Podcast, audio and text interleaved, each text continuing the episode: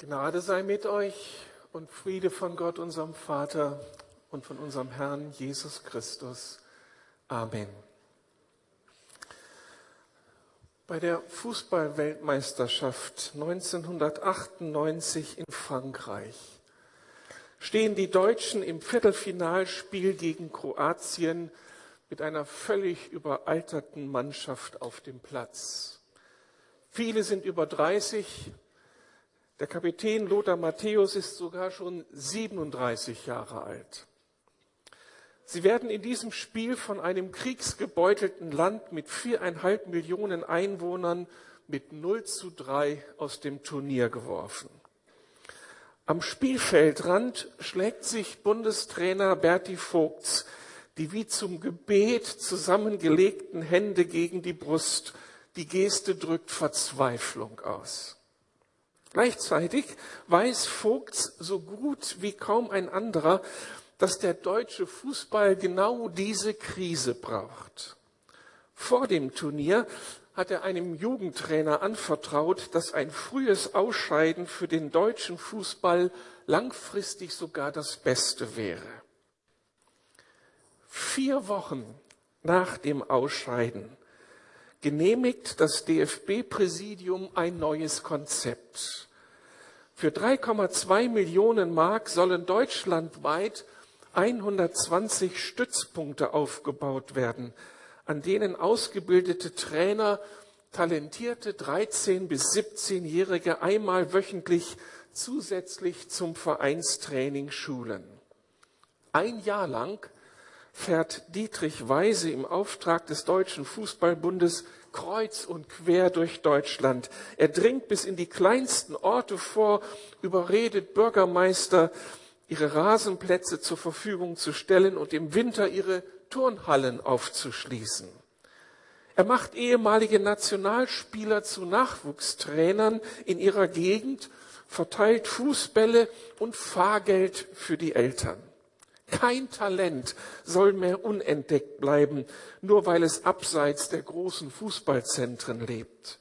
Und kein Kind soll weiter als 25 Kilometer gefahren werden müssen, um nach fachgerechten Methoden geschult zu werden.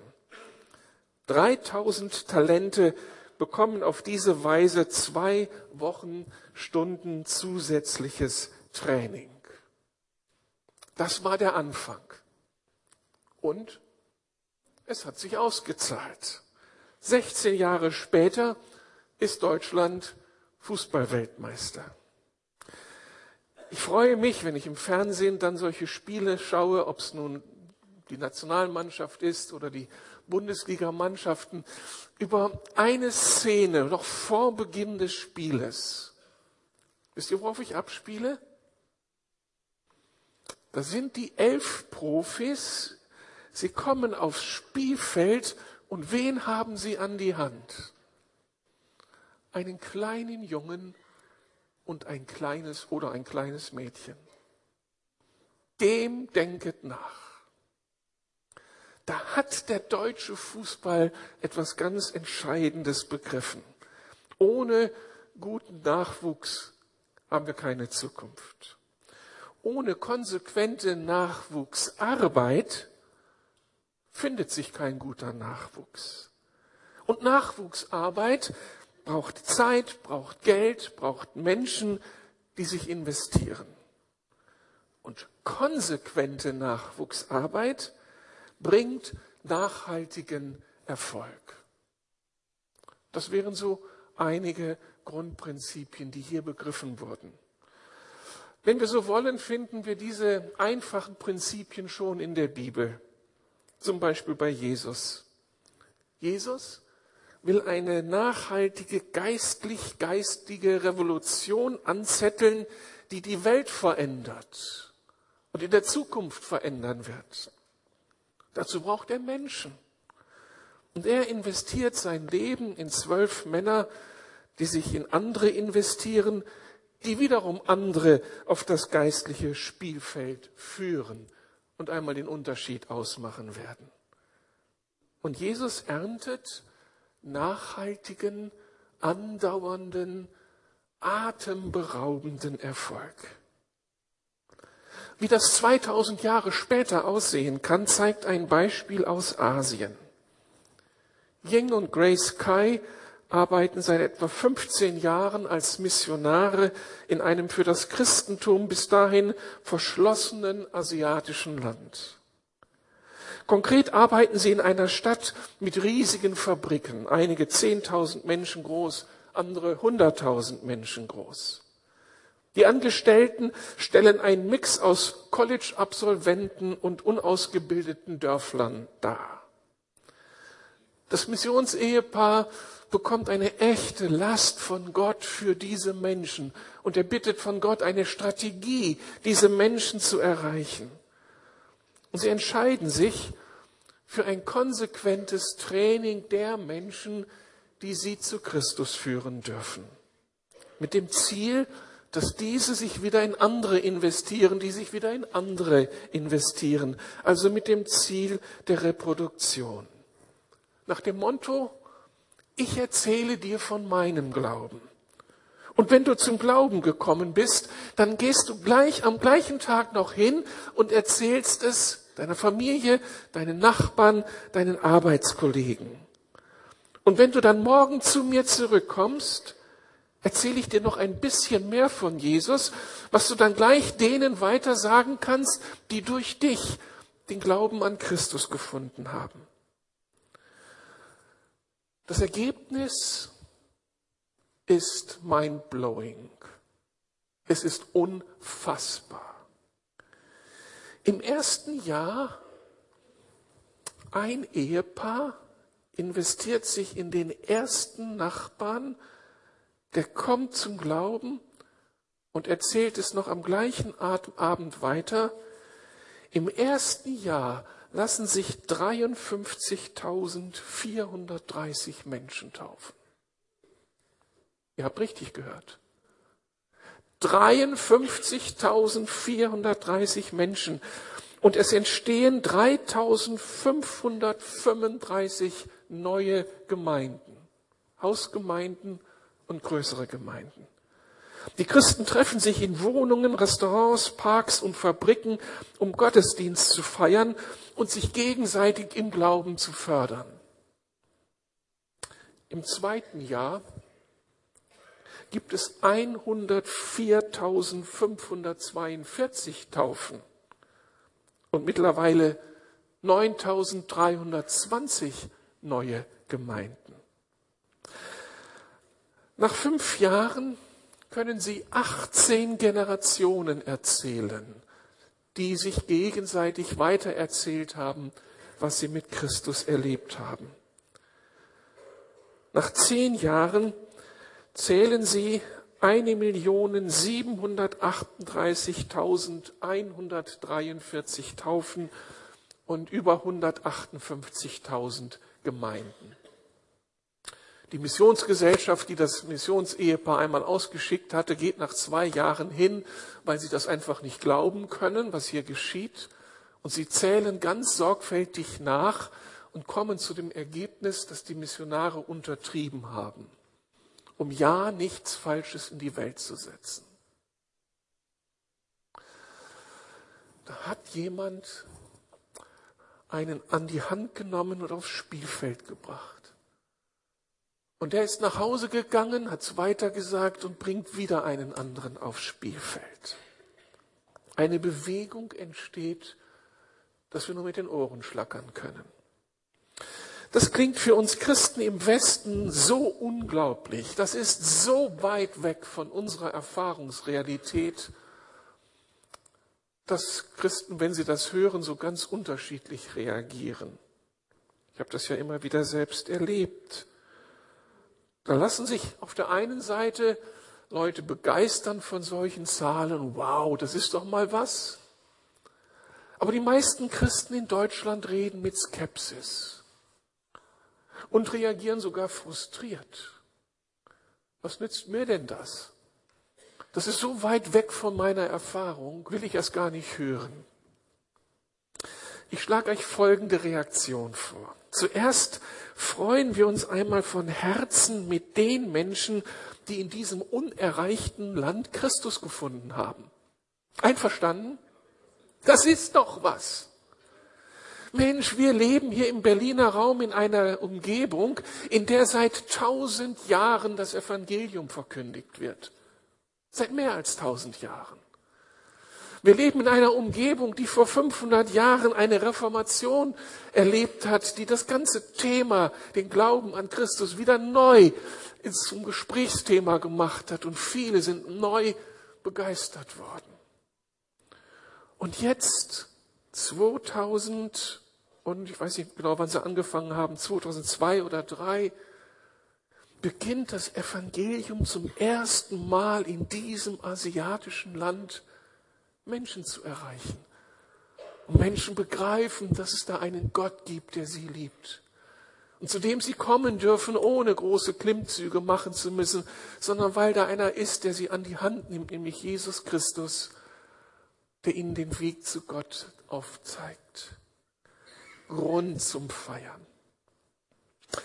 Dann schlage ich vor, feiern wir unseren Gott, der so viele Menschen in so kurzer Zeit zu sich gezogen hat. Ist das nicht Grund zum Feiern, was unserem Gott möglich ist? Also wenn er Gas gibt im Himmel, dann geht die Post ab. Wenn er, ich weiß nicht wie, aber irgendwie einen Schalter umlegt, dann ist alles möglich. Dann sind wir nur wie die Träumenden. Wir haben gerade von dem großen Gott gesungen. Habt ihr das gesungen? Habt ihr das geglaubt, was ihr da gesungen habt? Dass wir einen Gott vor Augen hat, der Wunder tut, bei dem Wunder kein Problem sind? Warum dann unsere Skepsis angesichts dieser Zahlen? Warum gehen wir dann in Deckung und wollen das gar nicht hören? wenn Gott der Gott der Wunder ist. Also lasst uns das feiern, dass unser Gott, der Vater unseres Herrn Jesus Christus heute manch Menschen Massen zu sich zieht. Lasst uns feiern, dass das Kreuz Jesu, an dem Jesus starb, für Millionen Menschen mehr zum Segen geworden ist. Und an diesem Kreuz ist so was Großes geschehen, dass das auch noch Platz hat und Auswirkungen haben soll im Leben von Milliarden anderen Menschen. Also wenn jetzt keiner Amen sagt, dann verstehe ich die Welt nicht. Wenn das Kreuz in deinem Leben einen Unterschied ausgemacht hat, in unserem Leben, und jetzt sind wieder anderthalb Millionen Menschen mehr allein in diesem asiatischen Land dazugekommen. Das hat unser Herr Jesus Christus mit seinem Tod verdient. Er hat es erworben und jetzt sind sie bei ihm, diese vielen hunderttausend Menschen. Das will ich feiern. Und ich will feiern, dass es da dem guten Geist Gottes gelingt, Menschen wie du und ich, einem Missionsehepaar, von dem keiner wusste, was Gott mit denen vorhat, gebrauchen kann, um solch ein Lauffeuer anzuzünden. Ein Ehepaar, das bereit war, ein Kind zu nehmen und aufs Spielfeld zu führen und sich in diesen Menschen investiert hat. Und es geht die Post ab. Wem ist das zu verdanken? Nicht der rhetorischen Gabe dieser beiden Missionare. Denn die haben gar nicht viel erzählt. Die haben nur Gott vertraut und sich ihm zur Verfügung gestellt. Es ist das Wunder des Heiligen Geistes, der sie dazu gebraucht hat. Und darum schlage ich ein drittes vor.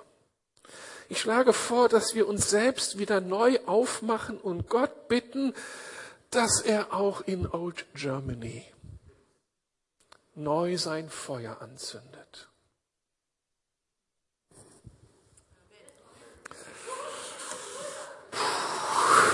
Dann, danke, einige haben es begriffen. Berlin hat es nötig. Deutschland hat es nötig. Aber ich will mal bei Berlin bleiben. 3,5 Millionen Einwohner und ich sage so gerne, jedes Jahr wird es eine Kleinstadt mehr, mindestens 50.000 Leute. In 23 Stadtteilen, in 96 Ortsteilen und in 406 Kiezen. Und Gott hat uns hineingeworfen in diese Stadtteile, Ortsteile und Kieze, damit wir dort ein Feuer anzünden, ein Licht anzünden. Von diesen 3,5 Millionen Menschen sind mehr als 98 Prozent ohne Ahnung, dass es Jesus gibt. Sie haben keine Vorstellung davon, dass es da einen gütigen Vater im Himmel gibt, der die tiefsten Bedürfnisse ihres Lebens stillt. Das Bedürfnis nach Sicherheit, das Bedürfnis nach Wertschätzung und Anerkennung und der ihnen hilft, ihre Vergangenheit zu bewältigen, dass sie sich nicht mehr fürchten müssen und Zukunft haben, ewige Zukunft haben. Das ist die Realität. Fragten wir Ying und Grace Kai nach einem Weg, Ähnliches in Deutschland zu erleben. Ich habe ihr Buch gelesen. Ich glaube, sie würden uns einige Antworten geben. Aber die erste Antwort, die sie geben würden, wäre die, Leute, wenn ihr meint, es geht ohne Gebet, dann habt ihr euch in den Finger geschnitten. Und ich würde euch sehr dringend raten, setzt diese 24-7 Gebetswoche durch und lasst das zu eurem Markenzeichen werden. Sucht Gott und ihr werdet Auswirkungen erfahren auf die Stadt Berlin, von denen ihr jetzt nur träumt, weil der gute Geist Gottes gebeten sein möchte. Es hat mich umgehauen und sehr herausgefordert, frustriert und beschämt, dass dieser, dieses Ehepaar also mindestens zwei Stunden am Tag auf ihren Knien liegen und Gott um die Ernte bitten. Einfacher geht's nicht. Und ich habe gedacht, oh Mann, zwei Stunden für Berlin beten. Was für eine Herausforderung. Aber auch was für eine Chance. Wenn wir anfangen, Gott ins Spiel zu bringen, wenn er dann der ist, der uns aufs Spielfeld führt und wir ihn anschauen, unseren Herrn, und ihn bewundern für das, was er kann. Das ist möglich. Und er würde uns sagen, oder dieses Ehepaar würde uns sagen, Leute, reproduziert euch. Sagt weiter, was ihr mit Gott erlebt habt. Und sagt es konsequent weiter, jedem, der euch auch nur eine Minute bereit ist zuzuhören. Und versteift euch nicht auf die wenigen eures Umfeldes, die eure Freunde sind, denn es ist die große Frage, ob sie gerade bereit sind und offen sind für das Evangelium. Und ihr macht nur auf Freundschaftsevangelisation und verpasst die vielen Menschen, die er vorbereitet hat. Gott, denen ihr etwas sagen dürft, um die Ernte einzuholen, aber ihr seid nur auf eure Freunde konzentriert. Dieses Ehepaar würde euch uns sagen, lasst euch doch vom Heiligen Geist führen. Er weiß genau, in wessen Herzen irgendetwas vorbereitet ist, damit dann euer Zeugnis von Christus in seinem Leben ankommt. Und ihr werdet, wird sagen, dieses Paar würde sagen, irgendwann wird es passieren. Du wirst den ersten Berliner zum Glauben führen können. Und mach dir bewusst, es ist nur eine Sache von Glauben, von Gehorsam und von Geduld. Aber wenn wir Gott vertrauen, dass das sein Wille ist und er mit uns ist, und wenn wir aufstehen in diesem Gehorsam und jetzt anfangen zu beten und es weiter zu sagen, ist es nur eine Frage der Zeit, dass Menschen reagieren. Wahrscheinlich wird sich das Wachstum unter uns in Berlin nicht so spektakulär darstellen wie in Asien. Aber es wird weit über das hinausgehen, was wir jetzt sehen. Visionäre mögen Zahlenspiele. Und darum muss ich euch so ein Zahlenspiel einfach mal zumuten. Ich bin mal ganz vorsichtig. Etwa 400 Erwachsene gehören zur Lukas-Gemeinde. Wenn nur die Hälfte unter uns, also Monika, Robert nicht und Matthias, also, sorry, wenn nur die Hälfte unter uns heute Morgen Feuer fängt und im Glauben und Gehorsam reagiert und in einem Zeitraum von drei Jahren jeweils einen Menschen zu Jesus führt, sind wir in drei Jahren 600 Leute. Wenn davon wieder nur die Hälfte reagiert und weitermacht, sind wir in sechs Jahren, könnt ihr rechnen? 900. Und wenn jetzt wieder die Hälfte reagiert, wären es in neun Jahren 1350 Mitglieder und in zwölf Jahren 2000 und in 15 Jahren und Jahren 3000 und in 18 Jahren, wenn Rüdiger in Rente geht, 4500 Menschen, die zur Lukasgemeinde gehören. Und dann bin ich 80 und dann darf ich mich vielleicht freuen an dem 4500. Menschen, der in unserer Gemeinde Christ geworden ist. Und diese 4500 Mitglieder würden sich auf Hunderte ja, Kleingruppen in den 96 Ortsteilen verteilen und auf 15 neue Gemeinden in den 23 Stadtteilen Berlins. Und das Geheimnis dieses Wachstums wäre Glauben, Gehorsam und Geduld. Und wenn es langsamer vorangeht, ist es auch okay. Denn die Menschen können wir nicht umdrehen. Wir können nur im Glauben und im Gehorsam das Evangelium verkündigen. Und es ist Sache des Chefs, Menschen das Herz aufzutun. Aber dann werden wir einmal zu Gott gehen vor ihm stehen an dem großen Tag seiner Wiederkunft und sagen, Herr, wir haben alles getan. Wir sind aufgestanden, wir haben unser Bestes gegeben. Danke für das, was du damals gewirkt hast. Es hat so viel Freude gemacht. Und jeden, den wir zu dir geführt haben, der hat eine Party im Himmel ausgelöst. Ich bin davon überzeugt, dass Gott solche Überlegungen Freude machen.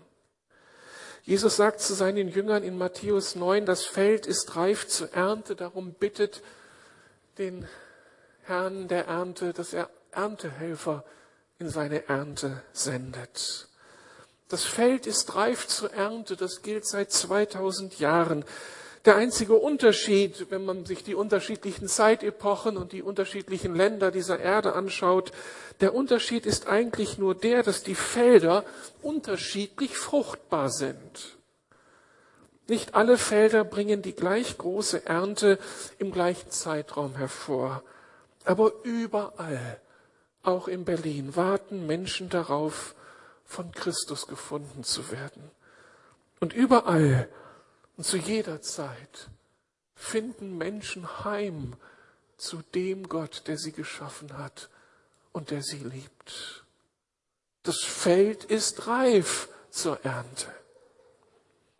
Oder ich denke an Paulus, der im Namen Gottes sagen konnte, 1 Timotheus 2.3, Gott, unser Retter, will, dass alle Menschen gerettet werden und dass sie die Wahrheit erkennen. Also wenn wir irgendwie nach dem Pulsschlag Gottes fragen, wenn du als ein Mensch, der Jesus nachfolgt, der sich Sohn oder Tochter des lebendigen Gottes nennt, nennst, wenn du fragst, was bewegt denn meinen Vater im Himmel? Was bewegt Jesus, den, den ich so liebe, den ich so verehre, dem ich alles verdanke? Wenn wir ihm in die Augen schauen könnten was würden wir sehen? Tiefe Freude, uns zu begegnen. Und wir würden eine tiefe Last in seinen Augen sehen für die vielen, vielen in Berlin, die ihn nicht kennen. und die er doch so liebt und in deren Leben er uns hineingestellt hat. Und er sehnt sich so danach, dass die Ernte eingeholt werden kann. Und so wie ich meinen Vater im Himmel kenne, sehnt er sich nach einer großen Ernte. Johannes 15, Vers 8. Dadurch, dass ihr reiche Frucht tragt und euch als meine Jünger erweist, wird die Herrlichkeit meines Vaters offenbart. Mal ehrlich, ist die Kirche Jesu Christi in Berlin im Februar 2017 etwas, was Gott zu Begeisterungsstürmen Anlass gibt? Wo ist Gemeinde Jesu, die ihn als Herrn bekennt, die von der Wahrheit des Evangeliums überzeugt ist, die solche wunderbaren Lieder singt? Wo ist sie in Berlin in unseren Tagen? Der Herr sehnt sich danach, dass er verherrlicht wird durch die vielen, die zum Glauben kommen und in diesem Gottesdienst sitzen und zum ersten Mal aus aller Leidenschaft singen, Jesus, mein Retter, mein Heiland, du hast mein Leben auf den Kopf gestellt. Und die sich dann taufen lassen, ob mit Handschellen oder ohne, aber die sich auf den Namen Jesu taufen lassen und den Unterschied ausmachen, wenn sie rauskommen, da wo sie leben. Das ist die Sehnsucht meines Vaters im Himmel. Was hält uns also auf, glaubensvoll, gehorsam und geduldig die nächsten Schritte zu gehen? Und die Antwort ist mein Thema von der letzten Predigt. Es ist das Killergehen in unseren Köpfen und Herzen. Wer meine letzte Predigt nicht gehört hat, bitte versucht sie nochmal anzuhören. Mittlerweile ist sie auf der Webseite, damit ihr das verstehen könnt, was ich jetzt sagen will. Dieses Killergehen in unseren Köpfen, in unserem Herzen, also die Realität in uns, die so prägend ist, dass wir uns nicht vorstellen können und manchmal sogar nicht vorstellen wollen, dass Christsein heute etwas anderes heißen kann als das, was wir leben und erleben. Eine Realität in unseren Köpfen und Herzen, die verhindert, dass wir bereit sind, konsequent weiterzugeben, was wir empfangen haben. Dass wir Leben hervorbringen. Leben, das sich selbst reproduzieren kann das also neue Fußballer hervorbringt und gemeint sind damit neue Musiker, neue Techniker, neue Kleingruppenleiter, neue Kindermitarbeiter, neue Köche, neue Handwerker, neue Evangelisten, Propheten, Hirten, Lehrer, Apostel, die alle im Dienste Gottes stehen und Reich Gottes bauen in dieser Zeit. Einfach dadurch, dass Menschen das weitergegeben haben, was sie an Begabung, an Fähigkeiten und Begeisterungen empfangen haben. Aber das Killergehen, das verhindert, dass wir ans Morgen denken und unseren Nachbarn denken und nur bei uns selbst bleiben und verhindert, dass wir uns reproduzieren können. Das macht den Unterschied. Dieses Killergehen des Zeitgeistes, in uns bewirkt Visionslosigkeit.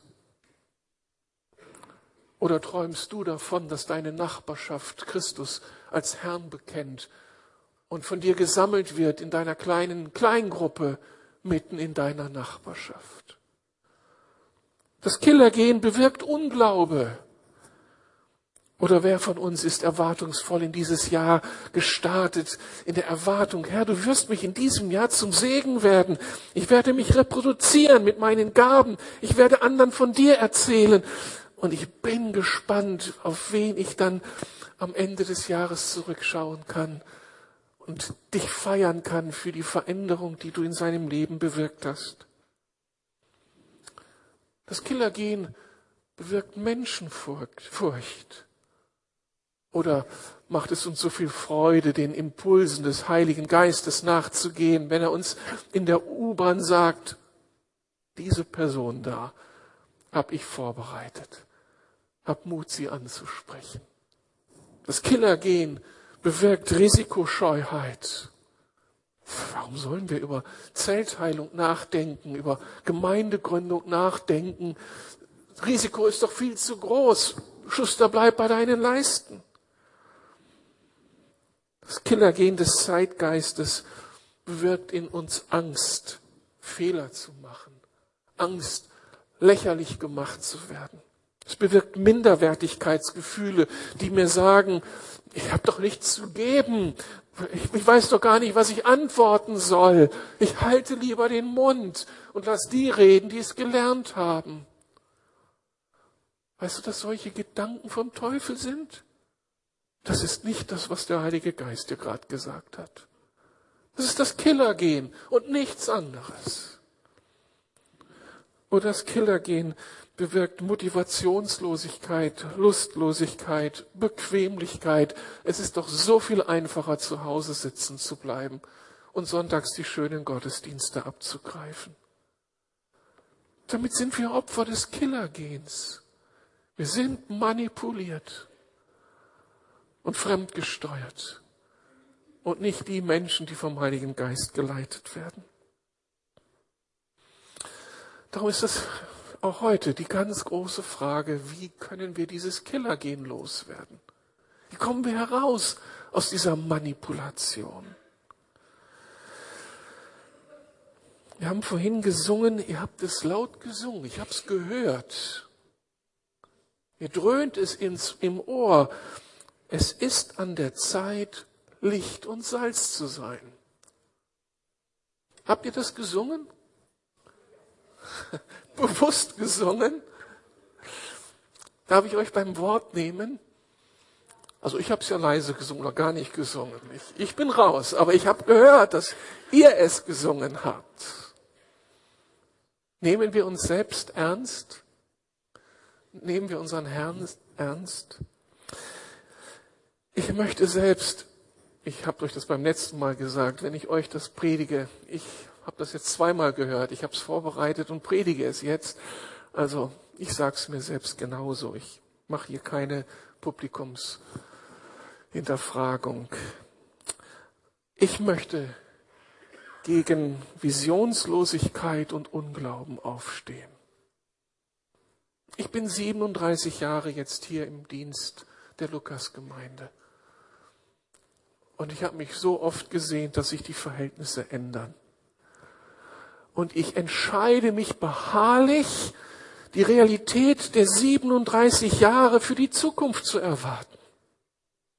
Und wenn ich meinen Kollegen eines raten kann, dann bitte orientiert euch nicht an dem, was ich an Frucht erleben durfte, an, an Segen aus Verkündigung und Dienst, sondern orientiert euch an, der, an den Nöten dieser Stadt und an der Verheißung unseres Gottes und steht im Glauben auf und erwartet ein anderes Ergebnis. Wir haben in 20 Jahren sieben Gemeinden gründen dürfen. Und bitte erwartet nicht, dass ihr wieder 20 Jahre braucht, um sieben Gemeinden zu gründen. Das wäre die alte Rechnung. Aber aufstehen im Glauben und Vertrauen, in dieser heiligen Verzweiflung. Herr, das ist zu billig. Diese Stadt braucht Durchbrüche. Braucht ein Feuer deines Geistes. Braucht begeisterte Menschen, die aufstehen und brennen für dich. Das, dafür möchte ich aufstehen. Und der Herr hat nur uns und die wenigen anderen Christen in dieser Stadt. Wir sind die Hoffnungsträger für diese Stadt. Auch wenn das so absurd zu sein scheint. Aber für 3,5 Millionen Menschen, die Jesus nicht kennen, haben wir die gute Nachricht bereit. In Römer 12 heißt es, richtet euch nicht länger nach den Maßstäben dieser Welt, sondern lernt in, euer, in einer neuen Weise zu denken, damit ihr verändert werdet und beurteilen könnt, ob etwas Gottes Wille ist, ob es gut ist, ob Gott Freude daran hat und ob es vollkommen ist. Darum lade ich euch ein, dass ihr, wie ich es immer wieder tue, euch faszinieren lasst von dem, was Gott eben woanders tut, wie hier diese Geschichte aus Asien Lest das Buch doch Training for Trainers oder Training für Trainer, ähm, das genau diese Geschichte beschreibt. Oder lest die Biografie von William Booth oder die Geschichten von Heidi Baker, so ganz aktuell. Und jedes Mal, wenn ich das tue, da wird mein Herz in einer Weise bewegt, weil ich da Empfindung bekomme für das, was mein Gott damals getan hat und heute tut. Und er ist kein Papiertiger. Und Europa ist nicht hoffnungslos, weil mein Gott real ist. Der König der Könige. Und darum weigere ich mich, passiv zu sein und pessimistisch zu sein. Und ich will euch einladen, dass wir aufstehen gegen Menschenfurcht, gegen die Angst, Fehler zu machen und gegen Minderwertigkeitsgefühle im Gespräch mit den so klugen Menschen unserer Tage, die so souverän uns sagen können, dass sie auf Gott verzichten können und dass wir ja einem vergangenen Jahrtausend angehören müssen, wenn wir noch so ein Blödsinn glauben. Wir lassen uns nicht blöffen von ihrer schnellen Antwort, sondern wir schauen durch die Fassade hindurch und sehen in ihr Herz, das schreit nach Annahme, nach Liebe, nach Geborgenheit, das letztlich nach diesem Halt sucht. Sonst würden sie nicht so ihr Leben verlieren im Konsum, um irgendwo Sinn zu bekommen für ihr Leben. Wir ergreifen unsere Identität als Söhne und Töchter des lebendigen Gottes, als Mitarbeiter unseres Herrn Jesus Christus. Und er war bereit, sich verspotten zu lassen. Na und? Dann tun wir es ihm gleich und werden für blöd erachtet. Aber es werden überall Menschen sein, die uns dann entdecken und am Ende sagen, Du hast mir die Brücke gebaut zum lebendigen Gott. Vielen, vielen Dank dafür. Darf ich mich an deine Fersen heften und es jetzt von dir lernen? Und wenn wir dann mit unseren Gaben wuchern, mit dem, was uns Gott anvertraut hat, und mehr möchte Jesus nicht, als dass du sagst, hier bin ich mit dem, was du mir gegeben hast, was ich kann, was ich mag, und mit dem wuchere ich jetzt. Gott wird nicht von dir verlangen, dass du Evangelist am Breitscheidplatz sein musst und der da predigt, wenn das nicht dein Ding ist. Er wird dich so gebrauchen, wie du es kannst, wie du es, wie du gestaltet bist, sodass du nicht überfordert bist. Du musst nur das wenige ihm anbieten. Wir haben noch einen Satz gesungen zum Schluss. Nichts muss ich fürchten, solange ich weiß, dass du, der König der Könige, nahe bei mir bist. Und bitte, bitte lasst uns jetzt eines tun und diesen Satz nicht nur mitnehmen, wenn wir ins Krankenhaus gehen, weil eine Operation ansteht, sondern nimm doch diesen Satz mit in deine Beziehungen, in die Pause am Arbeitsplatz. Wenn da ein Mensch irgendwie sichtbar wird, der jetzt dein Zeugnis braucht, dann lass das doch innerlich unser Lied sein. Nichts muss ich fürchten, solange ich weiß, dass du, der König der Könige, nahe bei mir bleibst. Oder ist das nicht deine Gewissheit? Wenn das nicht deine Gewissheit ist, dann bist du jetzt hoffnungslos überfordert und dann ist alles, was ich sage, wie eine riesige Last. Dann schalte ab und dann hör nur eines, dass du Jesus finden musst und deinen Vater finden musst. Denn das ist die Voraussetzung dass wir seine Nähe erleben, uns geborgen wissen in ihm, dann sind wir seine Mitarbeiter. Und dann darf er uns Dinge zumuten. Alles andere ist Überforderung und führt dann zu Religiosität, zu einem Funktionieren, was aber keine Substanz hat. Und wir stehen auf gegen Motivationslosigkeit, Ablenkung durch den Alltag, durch die Medien, stehen auf gegen falsche Prioritäten, indem wir Buße tun für falsche Entscheidungen in unserem Alltag. Da werden wir nicht drum herum kommen, Jesus um Vergebung zu bitten, dass wir so viele Chancen verpasst haben. Ich komme nicht darum herum. Und dann können wir uns mit den anderen zusammentun, die ähnlich wie wir Feuer gefunden, äh, Feuer gefangen haben. 200 unter uns, jeder zweite. Such ihn dir aus, den Menschen, der dann mit dir die Veränderung will. Und tut euch zusammen und hungert danach, dass ihr euch gegenseitig anspornen könnt. Vielleicht in der Kleingruppe, um einen evangelistischen Lebensstil zu entwickeln oder um einfach eure Begabung an andere weiterzugeben. Und dann entscheiden wir uns dafür, das, was wir empfangen haben, praktisch weiterzugeben. Zum Beispiel wie die Handwerker in Chicago, die keine Männer und Frauen des Wortes sind, aber Menschen der Tat. Stellen dir den Automechaniker vor. Von Montag bis Freitag arbeitet er. Und am Samstag sammelt er einige Jungs und Mädchen aus der Gemeinde um sich herum und repariert Autos. Und zwar Autos der alleinstehenden Mutter in der Nachbarschaft, die kein Geld hat, ihr Auto zu reparieren und die innerlich total abgegessen ist von Gott. Sie hat die Scheidung hinter sich, Ungerechtigkeit. Mit der kannst du nicht kommen mit, mit tollen, schönen Theorien. Aber dieser Automechaniker repariert ihr Auto und als sie fragt, was das denn jetzt koste, sagt er ihr, ich finde sie so sympathisch. Ich bin so ein Beschenkter von Gott. Ich wollte sie einfach beschenken.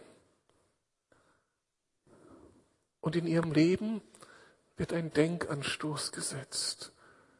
Gibt es doch das Gute, das Gerechte?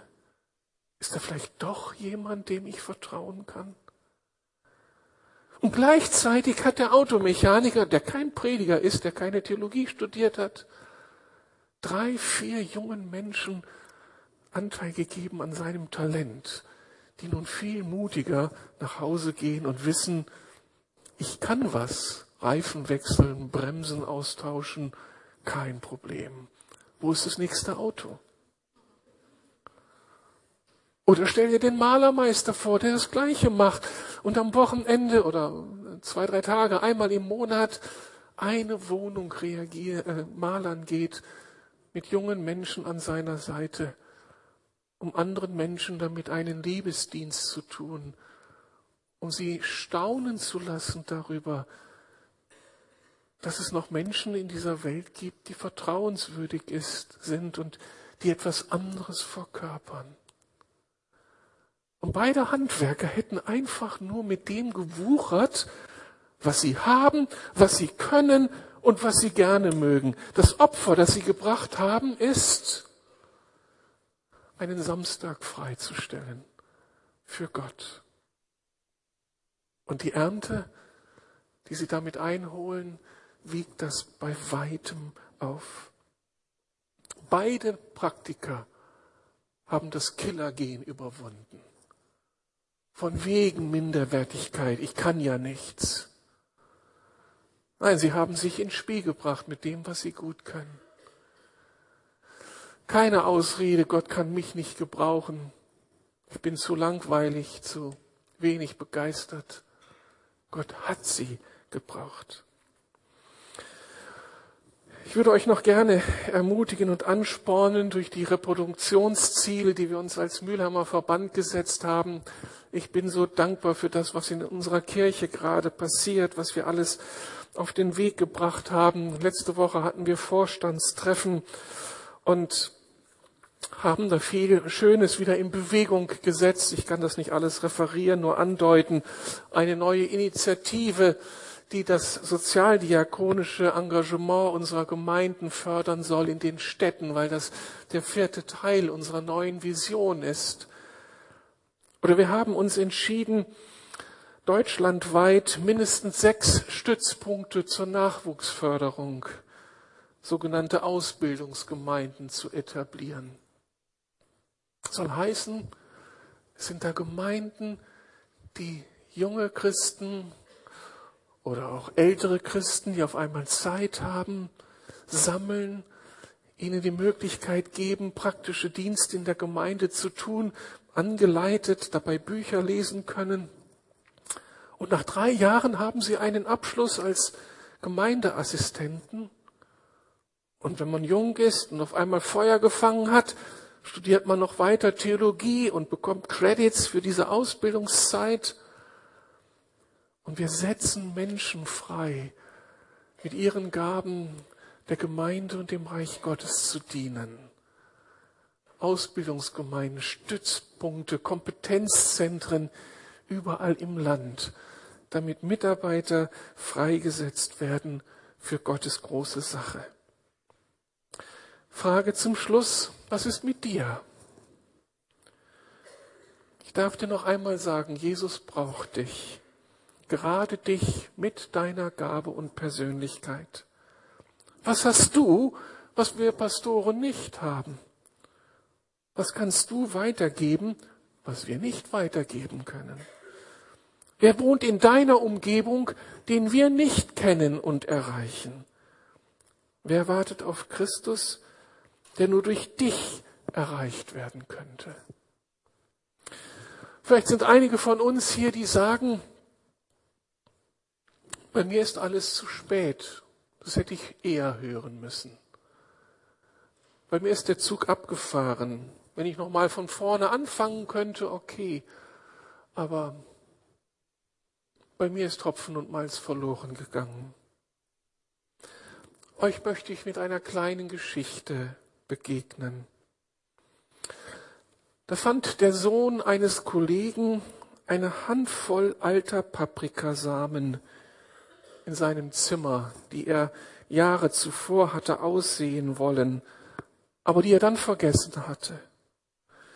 Nun wollte er diese alten, vergammelten Paprikakörner entsorgen. Sie passten nicht mehr in das neue Zimmer. Aber sein Vater, mein Kollege, motivierte seinen Sohn, die alten Samenkörner in frische Erde zu pflanzen und gut zu bewässern. Und das Wunder geschah. Nach einigen Tagen keimten diese alten Samen und konnten gebraucht werden, um Paprikastauden zu gewinnen, die vielfach Frucht mit unzähligen Samenkörnern hervorbrachten. Wenn du solch einem vertrockneten Paprikasamen gleichst, der nicht mehr attraktiv ist, der mal da war, ausgesät zu werden, aber es ist nicht dazu gekommen. Und du fühlst dich so abgestellt und so wenig brauchbar. Wenn dein Leben in die Hände des ganz großen Gärtners kommen und wenn er dich einpflanzt in die gute Erde, und diese gute Erde durch seinen Heiligen Geist bewässert, was wird passieren? Du wirst aufblühen und Frucht bringen. Und das sage ich meiner Mutter, die über 90 ist. Mutter, du wirst aufblühen und oh, du blühst ja schon, ja, okay. Versteht ihr, was ich sagen möchte? Wir müssen nur in die Hände des Meistergärtners kommen und uns hineinpflanzen lassen in eine Umgebung mit Nährstoffen. Das ist sein Wort, das ist das Gebet, das ist das Leben aus dem Geist, das sind Kleingruppen, die wachsen wollen, die leben wollen. Und dann werden wir aufblühen und dann werden wir Frucht bringen. Frage an jeden von uns. Willst du mit mir glauben? Willst du mit mir gehorsam sein? Und willst du mit mir geduldig warten auf die Frucht, die er verantwortet? Dann sind wir in unserer Berufung. Amen.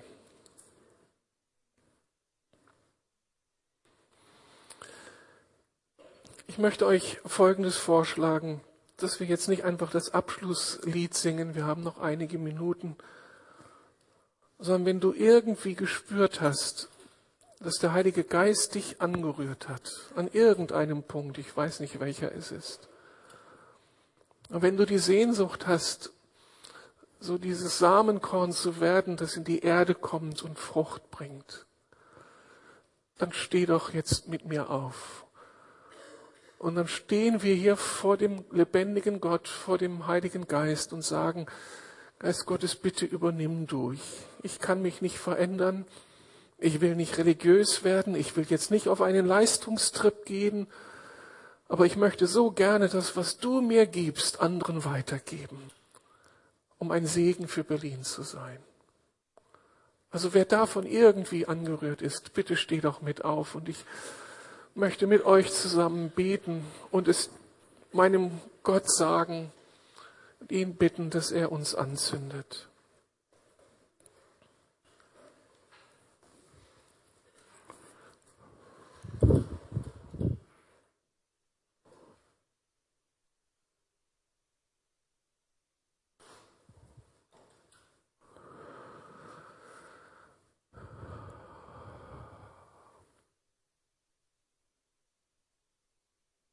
Lieber Vater, es ist unglaublich herausfordernd, das zu predigen, weil ich ja selbst Teil der Geschichte bin. Und weil ich weiß, dass das Killergehen auch in meinem Leben Verheerendes angerichtet hat. Und darum möchte ich jetzt nicht von oben herab für bedürftige Menschen bitten sondern möchte mit ihnen zusammenstehen. Und gemeinsam bitten wir dich, Herr, befreie uns von diesem Killergehen, von dieser Manipulation, die in Erwartungslosigkeit und Kleinglauben hineingeführt hat, in Furcht, in Passivität. Vergib uns. Vergib uns. Und Heiliger Geist, du bist fähig, unser Herz zu verändern, uns neu anzuzünden. Dass wir mutig mit dem anfangen zu wuchern, was du uns gegeben hast. Und dann wollen wir mit dir träumen, der du uns sagst, das Feld ist reif zur Ernte und du freust dich, du wirst verherrlicht dadurch, dass wir viel Frucht bringen, dann freuen wir uns auf, auf das, was kommen wird. Ja, ich möchte das sehen, ich möchte das aussprechen. Dass das gerade keine Zahlenspielerei war, sondern dass es möglich ist, dass wir in 18 Jahren 4500 Menschen zählen und vielleicht noch viel mehr. Und dass es keine Utopie ist, dass wir in jedem Stadtteil eine lebendige Gemeinde haben. Und dass es keine Utopie ist, dass zehn Prozent der Berliner dich als Herrn bekennen. Und dass es keine Utopie ist, dass von den 800 Gemeinden, die es jetzt in Berlin gibt, ganz viele sich erneuern lassen, Reformation erleben und Mitverantwortung tragen für diese Stadt.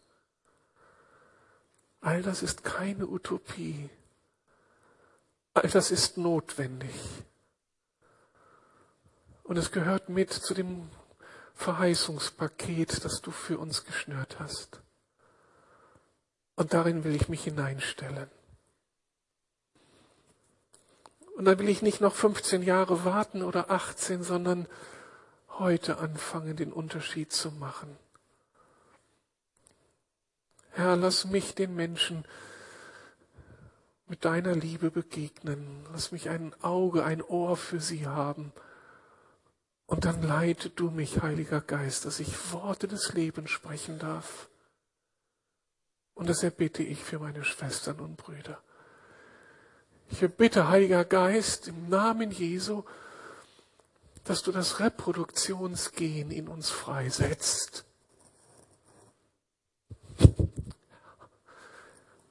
nehme Autorität im Namen Jesu über das Killergehen in den Köpfen und Herzen der Menschen, die zu dir gehören.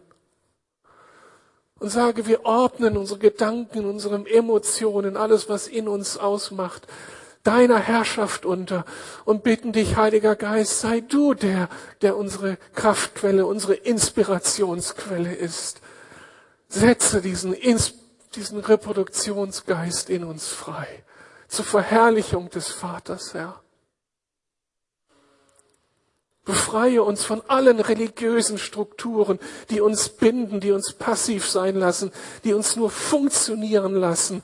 Und lass uns uns lebendige Christen sein, voller Liebe, voller Glauben, voller Freude, voller Hoffnung und die Leben weitergeben, das Leben, was sie empfangen haben. Vater, in einem Akt von kindlicher Kühnheit möchte ich sagen, Freiheit für die Lukasgemeinde, Freisetzung für die Lukasgemeinde. Und wir wollen sehen, dass du dein Werk in uns und durch uns in dieser Stadt tust. Nicht damit Lukas groß herauskommt. Wir bitten das Gleiche für die Gemeinden unseres, dieser Stadt. Dass du groß herauskommst. Und dass am Ende 350.000 Berliner dich im Geist und in der Wahrheit anbeten. Herr, das erbitte ich. Sei uns gnädig. Amen.